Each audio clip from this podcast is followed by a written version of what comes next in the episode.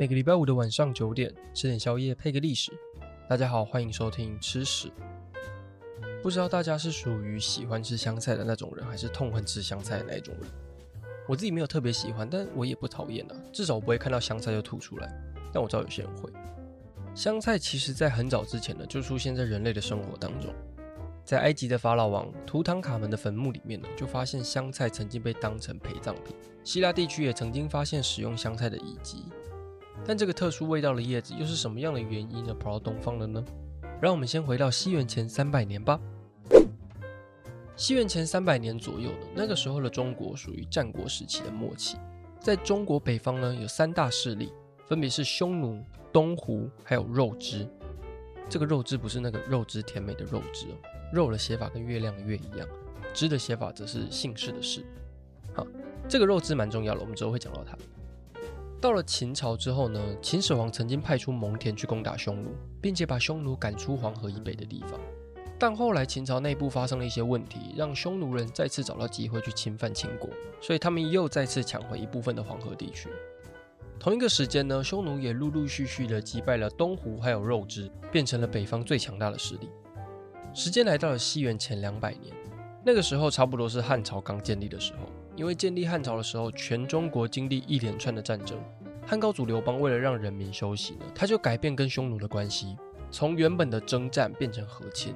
他每一年呢都会挑一些女生还有黄金送给匈奴。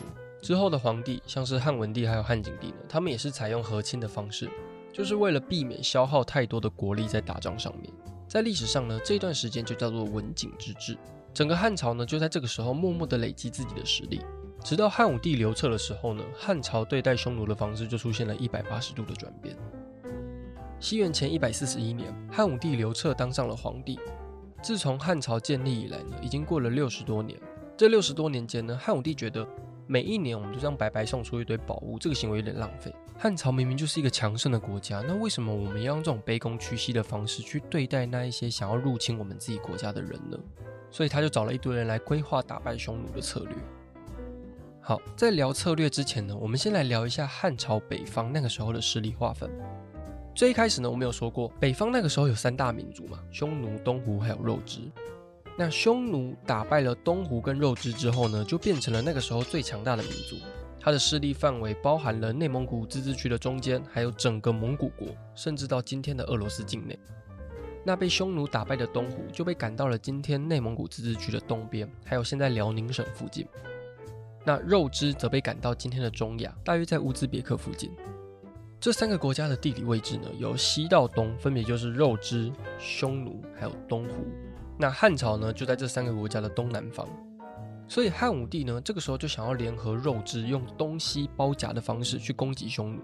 可是那个时候没有 Messenger，他不能传个讯息就跟他说：“哎，我们要打架喽。”所以汉武帝呢，就需要派人呢去肉支国，把这个计划告诉肉支的首领张骞呢，就在这个时候出现，他就代表了汉朝出使肉支，但因为过程中呢会经过匈奴的领土，所以他还需要一位熟悉地形的人，还有一位会讲匈奴话的人呢陪他一起去。在那个时候呢，有一位呢叫做甘父的人呢，他是一位归顺汉朝的匈奴人，所以他就陪张骞一起前往肉支，当做向导还有翻译的角色。在西元前一百三十九年，张骞跟甘父还有大约一百多个人呢，就这样前往了肉支国。我们刚刚讲到，当时的匈奴很强大，占据的领土非常的广。张骞一行人呢，经过的地方很容易就碰到匈奴。果然，没过多久，他们就在河西走廊的祁连山附近呢，被匈奴抓到。嗯嗯，这一被关呢，就是整整十年。这十年之间，匈奴的首领单于呢，一直想要让张骞为他卖命，甚至还把一位匈奴的女子嫁给张骞。但张骞每天都在想说，我要想办法逃出匈奴，去完成这个联合肉汁打击匈奴的任务。但随着张骞被俘虏的时间越来越长，匈奴对他的戒心也就越来越放松。某一天呢，张骞和甘父终于找到机会可以逃出匈奴，他们就立刻骑上马，往新疆的方向一路狂飙。沿途经过那时候的西域国家，像是车师、龟兹，而且他们还穿过帕米尔高原。那边的平均海拔大约是四千多公尺，最后终于抵达了大渊国。大渊就在肉汁的旁边，大概在今天吉尔吉斯的附近。所以张骞就麻烦大渊国呢当向导，带着他还有甘父去找肉质的首领。西元前一百二十九年，张骞从长安出发，过了整整十年之后呢，终于抵达了肉之国。但是当张骞把联手打败匈奴的策略告诉肉质的首领的时候，肉质的首领却拒绝了。嗯嗯，肉之国被匈奴赶走之后呢，的确对匈奴很不爽，但他们觉得他们现在在乌兹别克这一块地区呢，过得好好的，他不想淌这一趟浑水，所以就拒绝张骞的提议。张骞被拒绝之后呢，还不断的透过其他人来说服肉质的首领，但也都被拒绝了。待了一个多月左右，张骞没有办法，就只好回长安。好，问题来了，当初来的路上呢，已经被匈奴抓过一次了。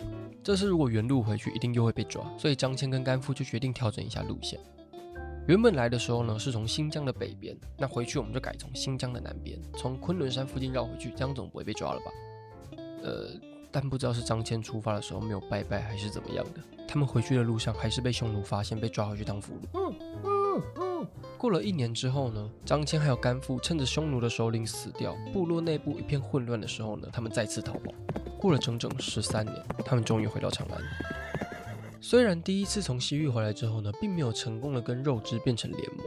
但张骞也变得非常熟悉西域的人文生活，还有地理环境，所以汉武帝就透过这个优势，派出了卫青、霍去病还有李广呢去讨伐匈奴。张骞就在战争的过程中呢，提供了资讯，让汉朝成功的抢下非常多匈奴的土地。张骞从西域回来之后呢，不只了解了人文生活还有地理环境，他也带回来非常多有趣的东西，其中一项就是战马。匈奴跟汉朝在战斗的时候呢，有一个很大的差异，就是匈奴拥有很多灵活的战马。所以能够很自由地穿梭在军队中间，但汉朝本土的马没有这么厉害，所以在队形的移动上呢，一直都是弱势。张骞在第一次前往西域的时候呢，在大渊看见了一种体格优良的马，它叫血汗马，因为这种马流的汗是血红色的，所以被叫做血汗马。汉武帝看到这种马的时候就很兴奋，他相信只要得到够多的血汗马，就可以让汉朝的军队敏捷加久。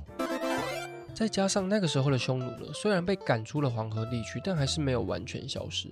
汉武帝为了解决这个来自北方的骚扰，他就想要再试试看，如果还可以找到一个队友来包围匈奴的话呢，说不定就可以解决这个问题。为了打赢匈奴跟得到那些西域很酷的东西，汉武帝就派出张骞呢，第二次前往西域。根据上次的经验呢，肉之看起来就不是很想打仗，所以他们就只好找一个同样位于匈奴西边的国家，而这个国家就叫乌孙。乌孙位于现在哈萨克的东南方，大概在伊犁河谷附近。乌孙以前是臣服于匈奴的，但因为长期被匈奴压榨呢，让乌孙人呢有反抗的想法。那这个原因就让乌孙变成了汉朝的最佳选择。